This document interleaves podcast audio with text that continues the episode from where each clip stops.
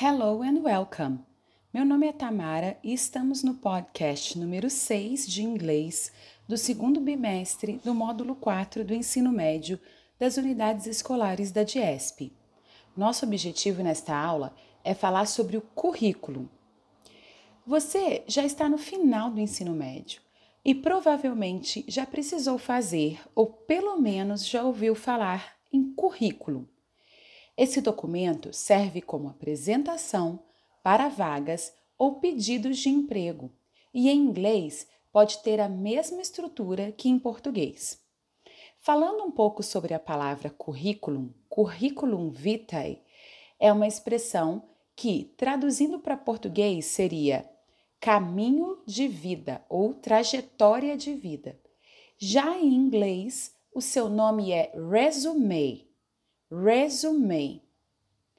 Um currículo ou resume deve conter os dados pessoais, experiências profissionais, nome completo, data de nascimento, e-mail para contato, formação acadêmica, telefone e quaisquer outros cursos que a pessoa tenha feito.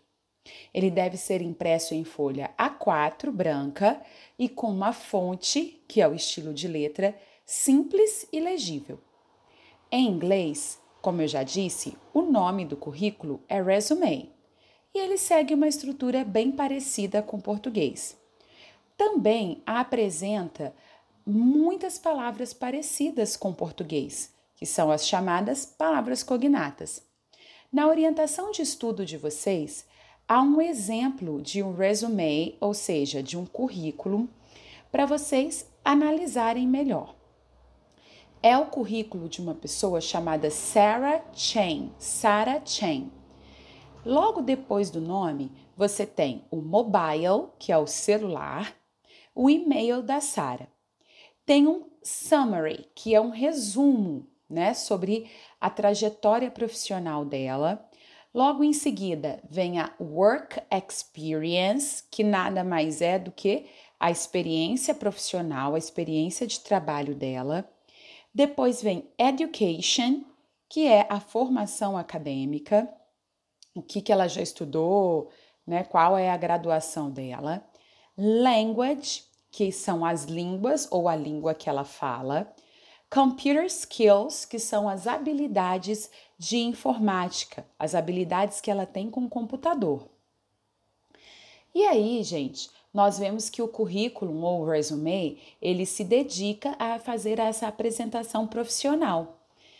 Nesse resume existem essas sessões, essas informações, mas podem existir outras, podem você pode falar das suas habilidades pessoais e que podem ser úteis para aquela vaga de emprego, pode até ter mesmo a pretensão salarial.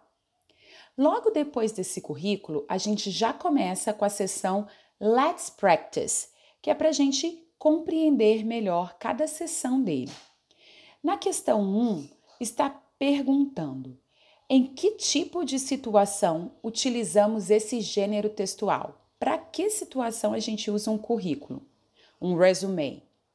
Letra A. Para mandar mensagens para colegas? Letra B, para se candidatar à vaga de emprego? Ou letra C, para aprender a operar uma máquina?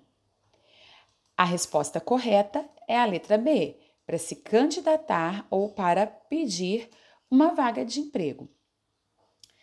Questão 2. A que cargo Sarah Shen está se candidatando? Ela quer trabalhar com em que função? Aí nós precisamos voltar lá no início do resume dela.